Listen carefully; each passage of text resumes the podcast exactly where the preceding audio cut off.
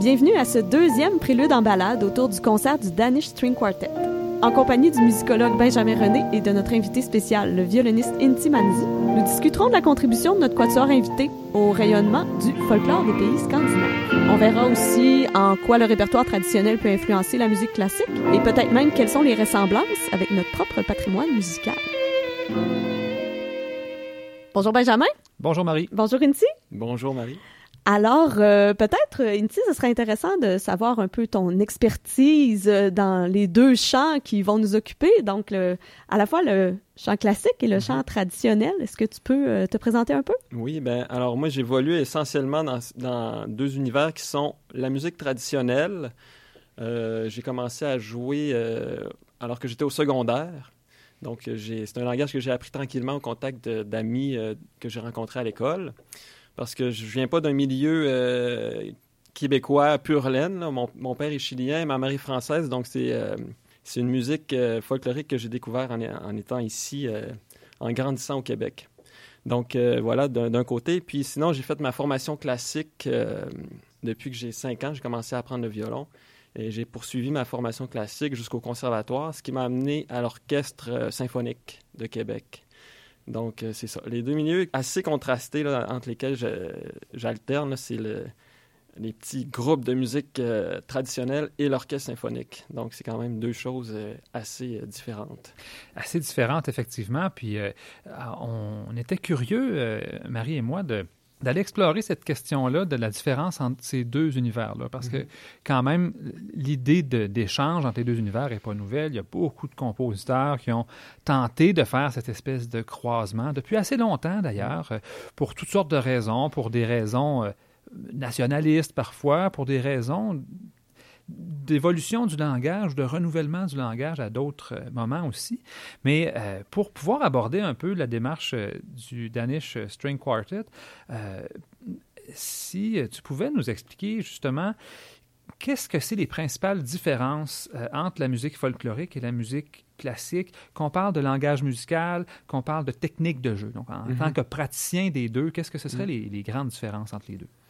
Ben, D'abord, euh, je pense qu'au niveau de la technique de jeu, contrairement à ce qu'on peut penser peut-être, euh, moi, je vois pas beaucoup de différence euh, entre les deux quand je passe d'un univers à l'autre. Parce que essentiellement, il faut que je réussisse à bien faire résonner mon instrument. Donc, il faut trouver une mécanique qui fonctionne pour que l'instrument résonne. Donc, que ce soit le langage de la musique traditionnelle ou celui de la musique classique, ça se ressemble. Dans mon cas, l'approche est à peu près la même. Par contre, euh, ce qui est une grosse différence entre les deux, je pense, c'est le moyen de transmission. Euh, la musique traditionnelle, euh, c'est une transmission orale, on pourrait dire. Donc, on apprend la musique à l'oreille.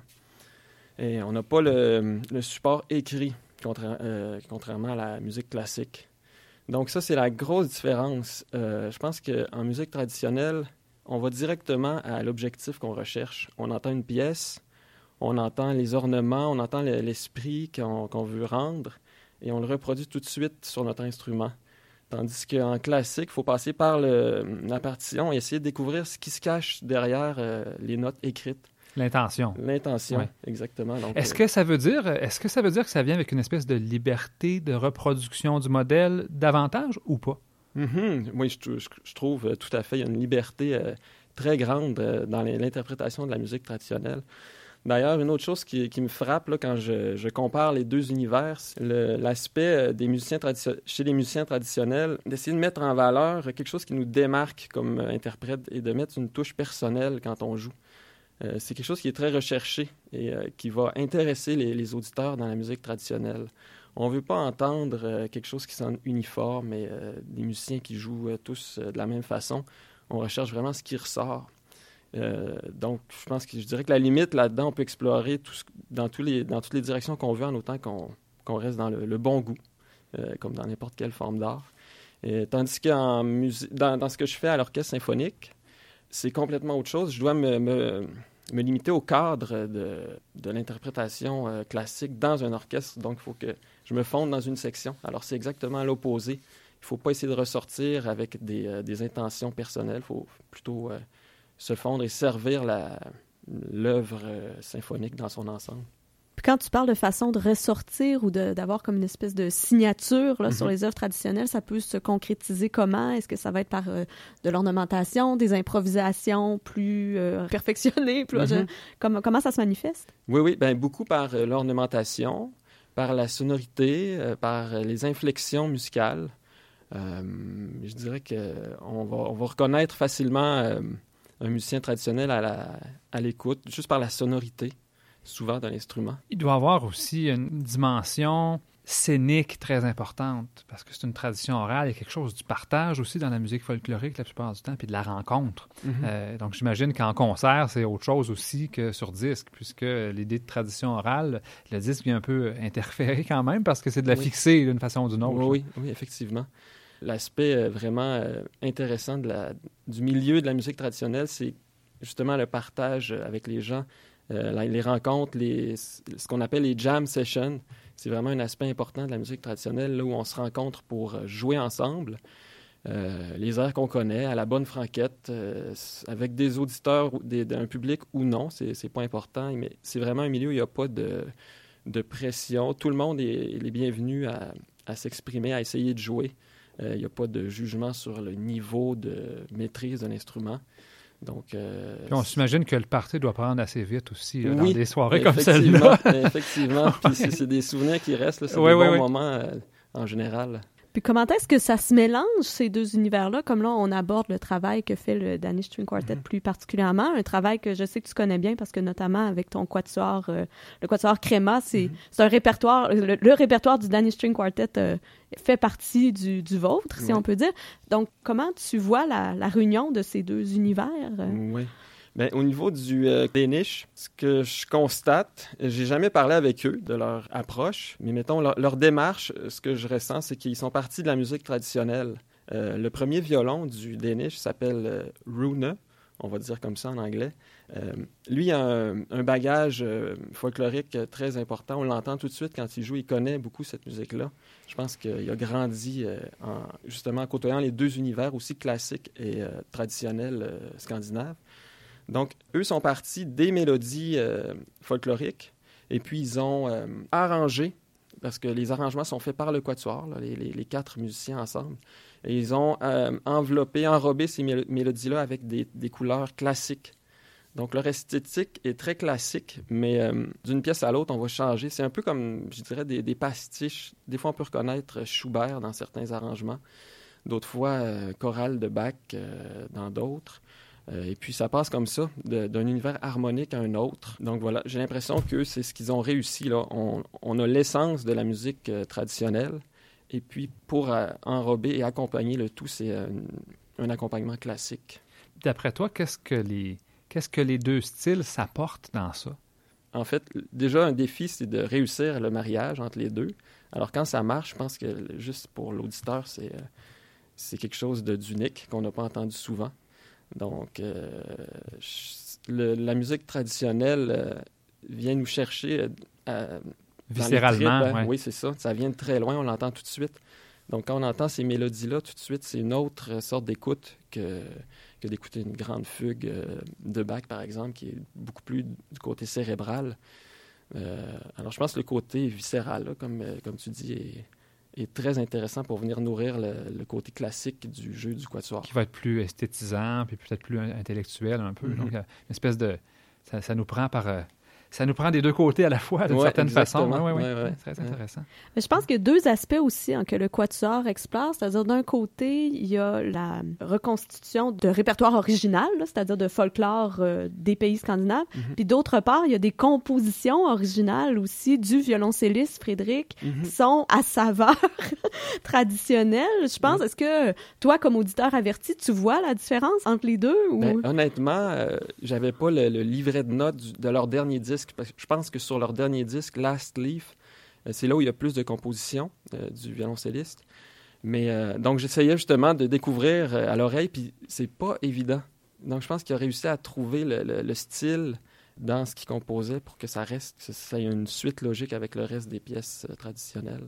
C'est- assez courant d'ailleurs que les compositeurs qui s'intéressent au folklore, à force, à force de travailler sur ce folklore-là, finissent par développer des, rattraper un peu les tournures puis les façons de mhm. faire. quand on pense à Bartok, par, exemple, mhm. Bartok est le fondateur de l'ethnomusicologie, a fait des recherches sans fin sur les folklores d'Europe, d'Europe de l'Est, d'Afrique du Nord. Des milliers de mélodies qui, qui ont été compilées. Il en a arrangé quelques-unes. Mais dans sa musique à lui, on entend plein de musique qui sonne folklorique, mhm. mais c'est à peu près jamais du vrai folklore. Donc il y a quelque chose de quelque chose d'assez courant quand même dans cette, mhm. dans cette imprégnation-là, d'une façon où on va absorber tout ça, puis ça va devenir comme un comme une seconde nature, comme un langage euh, presque natif, là, finalement. Mais là, ça, c'est le folklore euh, hongrois, roumain, par exemple. On parle du folklore scandinave. Est-ce que, est-ce que ça se reproduit, ça, avec le folklore québécois? Est-ce que tu ah, assistes à ça ou participes à ça? Oui, oui. Observe? Ben, les deux, hein, j'assiste et je participe. J'ai un collègue avec qui je joue souvent, euh, qui est mon, mon, ancien collègue de groupe, euh, Antoine Gauthier, du groupe Les Chauffeurs à pied. Alors lui, il compose beaucoup. si je vous jouais un de ses airs, ça, peut, ça, sonnerait, euh, je pense, euh, tout à fait traditionnel. Euh, ça pourrait passer pour une pièce vieille de 100 ans. Il me semble qu'on aimerait ça, écouter ça. Oh, on aimerait ça. ah, d'accord, ok. J'avais pas pensé, mais je vais vous jouer un petit extrait.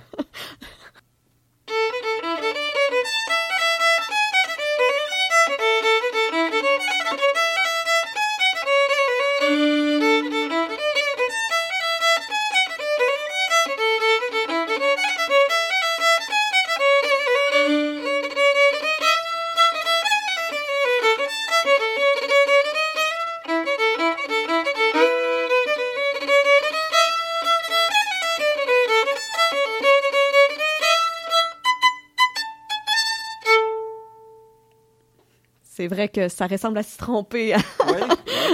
On, pourrait imaginer un documentaire avec des draveurs ou quelque chose comme ça, puis ça fonctionnerait, c'est sûr. on note l'inventivité des, des, tournures, puis tout ça, euh, c'est ce que j'adore dans, dans, la musique, dans la musique traditionnelle et dans les compositions euh, d'Antoine en particulier. Donc, cette composition-là se rapporte à un match de hockey, si je comprends bien. Oui, c'est une des périodes d'un match de hockey. Donc, je me souviens plus si c'est la deuxième ou la troisième. Il faudrait que je l'appelle pour lui demander. Alors, on commentera sur Facebook euh, lorsqu'on aura trouvé. Puis pour, euh, précis. pour se mettre ça dans les oreilles un peu, si on comparait avec un, avec un authentique folklore euh, canadien-français, qu'est-ce que ça, comment est-ce que les ressemblances se, ressortiraient? Mm-hmm. J'ai pensé à une, un 6-8 que je pourrais vous jouer qui fait partie d'un quadrille des lanciers. Donc, c'est la quatrième partie d'un quadrille des lanciers.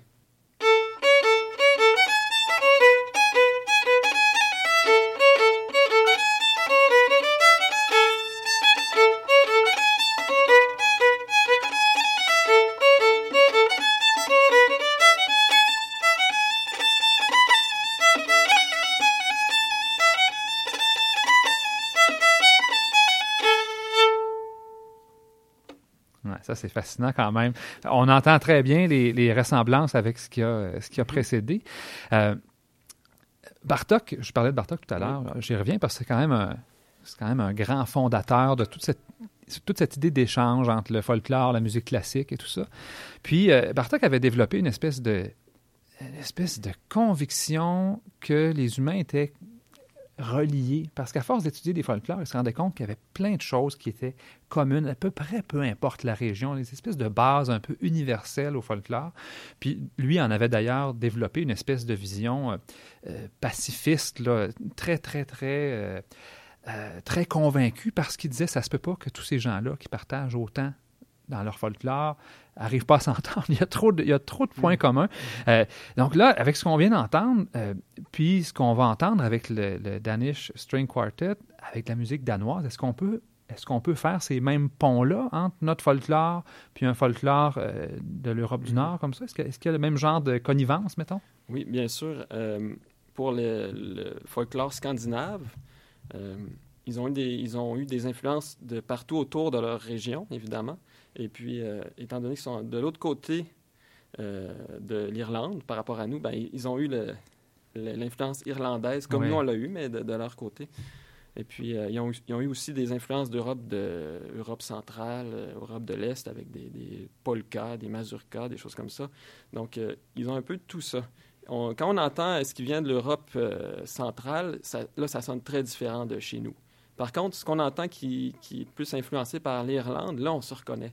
Donc, il y, a une gigue, entre autres, qui joue dans, dans leur euh, album Woodwork, qui, qui, ressemble à s'y méprendre à une gigue irlandaise, voire euh, québécoise. Donc, je peux vous jouer aussi euh, cette oui. gigue-là. Oui, Avec grand plaisir.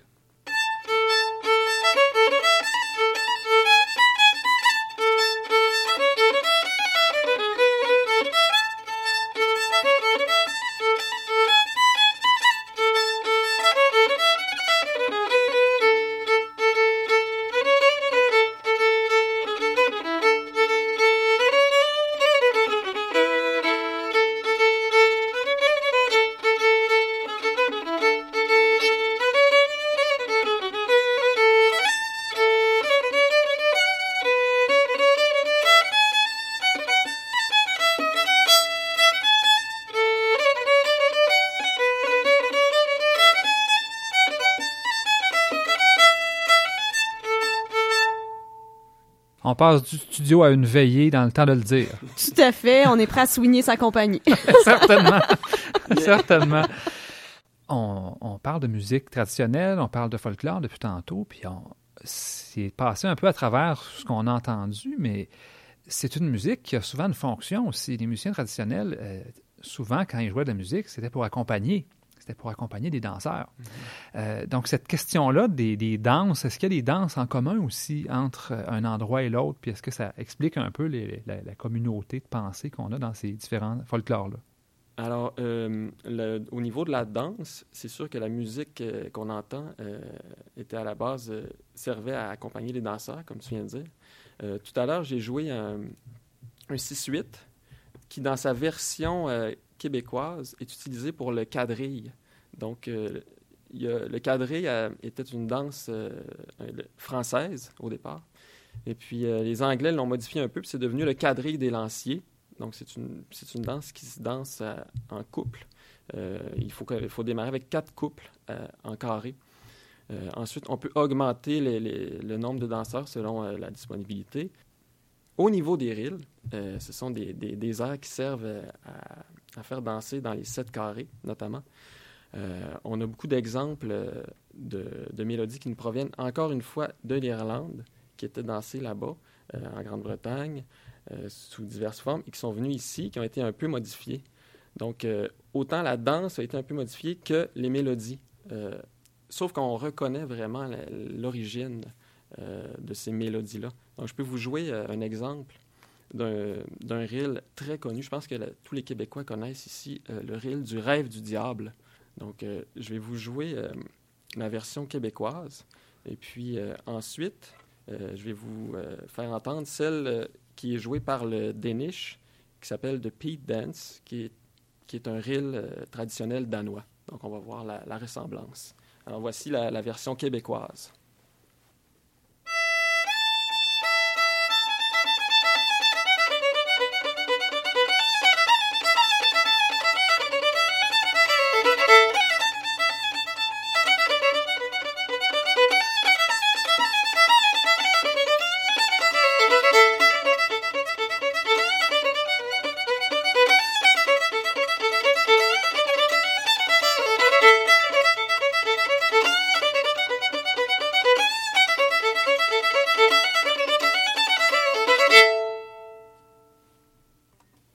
On va maintenant comparer peut-être avec un enregistrement du Danish String Quartet qui joue le Pete Dance.